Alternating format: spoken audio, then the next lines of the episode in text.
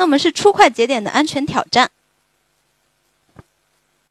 对，然后我们可以看一下，其实嗯，出块节点有很多的安全的挑战，主要是嗯呃，出块节点当然它分不同的协议，我们刚才刚才也说了，有 POW 协议、工作量证明或者 POS 呃权益证明，不同的协议它的它的它基本上都会有出块节点，它的节点就来提交区块啊，来来把区块给挖出来，或者是把区块产生一个共识给给给那个定定下来，那他们这些节点基本上都存在嗯被 DDoS 攻击的风险。嗯，就这些，我我知道你的节点在哪个地方，我知道你的 IP 地址，那一个一个底道的攻击非常容易就把这些节点给摧毁了。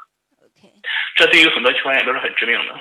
嗯，分布式系统的女巫攻击，咦，女巫攻击这个名词我是第一次听说。对，分布式系统里边有一个女巫攻击的一个问题，女巫攻击，女巫这个 C 表。女女巫这个名字实际上来自于一本书，这个书是一个真实的故事，是一个心理学家呃心理学家那个呃呃的一个故事，然后后来被写成了一个书。这个心理学家是发现他的一个病人，他的病人呃啊有心理问题，然后他给他病人起了个名字叫 C 表，叫女巫。实际上这个病人并不是个女巫啊，对。然后在这个在在这个书里面，这个这个嗯这个病人他有十六种人格，他的他的人格分裂分裂成十六种。这么这么可怕？对，所以，嗯，对他这这个后来说这个这个这个书的名字就被用来，嗯呃，用来说呃定义一种网络攻击。这种网络攻击是指的是说，啊，我可以分裂非常多的账号啊，或者是节点，然后这些账号的节点都是被我控制的，或者是一个假的节点，然后我们可以做一些坏的事情。OK。然后这个其实可以再给大家举个例子，就是在在在社交媒体上，呃，在 Twitter 上面或者是微博上面。啊，有非常多的那种呃僵尸账号，嗯，呃，在微信群里面也有非常多的僵尸账号，有些人可能就不小心就被被拉到了那个僵尸群里面去。这个僵尸群里面那些人，可能只有你一个是真人，其他人都是僵尸人，或者其他人都是都是扮演成不同角色来骗你的。讲实话，一个群里面五百个人，只有我一个是真人，剩下四百九十九个不是呃四百九十九个都是我的小号。对你可能只有你一个人。就有一些有一些诈骗的就是这样来实实行的，就是拉到你一个群里面，这个群里面只有你一个人，其他人扮演成不同的角色，然后来坑你的钱，然后各种给你，这这就这这就是女巫攻击，嗯，这就是女巫攻击。OK，对，然后在在在在区块链上，因为嗯有分布着不同的节点嘛，所以这些节点之间呃也也非常容易被女巫的节点包围，然后产生攻击。然后我们下面有一个图，然后可以看见这个图里面绿绿色的节点就是你。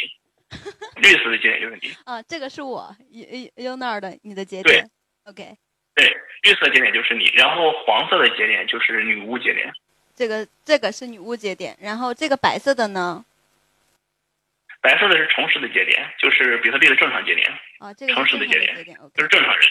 嗯，对，正常节点。对，其实你如果是跟那个正常节点可以通信的话，那你是知道说，呃，你你不是这种不容易上当的。嗯，你是能分辨出来真和伪的。对，但是问题就是说，女巫女巫节点可以把你包围。呃，对，其实，在这个图里面，我们是可以看到有很多个女巫节点，它其实就是在围包围着你。但是，如果你没有这条是说知道外界消息的点的话，你是很容易被这些给洗脑，或者是说，就是去迷失了自己，去认证一些假象的一些问题。没错的，所以在在比特币在比特币这种区块链里面也有这个问题，就是一个节点被一些假的节点包围以后，你其实不太知道你投的数据是真的还是假的。嗯，对，这是这是在我们这个系统里面一个很常见的一个攻击。那它的解决方案是什么呢？我我们可以啊，它的解决方案基本上就是，嗯，比如说在在在比特币里面，它的它的节点默认情况下，它会设一个呃网络连接数。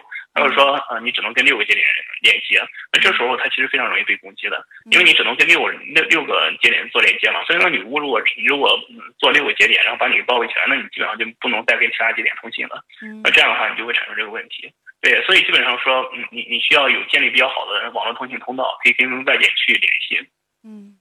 在比特币，在在比特币里面还会说，嗯，增加这个女巫节点的成本。比如说在比特币里面，啊，女巫会骗你说，呃，你你你用我的数据吧，我的数据是真的。但是呢，在比特币里面，它有个算法，就是要看一下你的工作量，你的工作量，你的就是你的你的你的你的区块的呃工作量到底够不够？如果你不够的话，我就认为你是假的，那我就会按照主链去做。所以呢，女巫它的伪装的成本会很高。OK，其实也就是增加增加女巫节点的成本。嗯。那么可以看一下这页的话，其实我们是学到了一个新的名词，叫做“女巫攻击”。讲实话，这真的是我第一次听到这个。然后这是一本书是吗？对，这本书是一个心理学家，呃，他的一个一个病人的故事。OK，我觉得我我呃下播之后我要去买这本书去读一读。然后我们说的女巫攻击的话，它可能就是说会有一些大量的一些假的一些成本，就是我们会把它称之为是女巫节点，就是它其实是一些假的节点，对吗？对，是这样的。嗯。所以就是这个假件，我们其实可以认为是说，包括是僵尸网络大量的一些攻击节点，或者说一些假的账号，或者是假消息。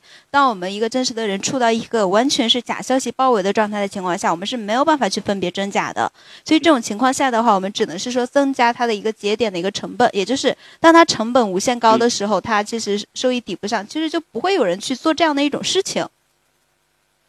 那么，其实，在正常的安全挑战里面，包括比特币也是会被有这种假节点给包围着。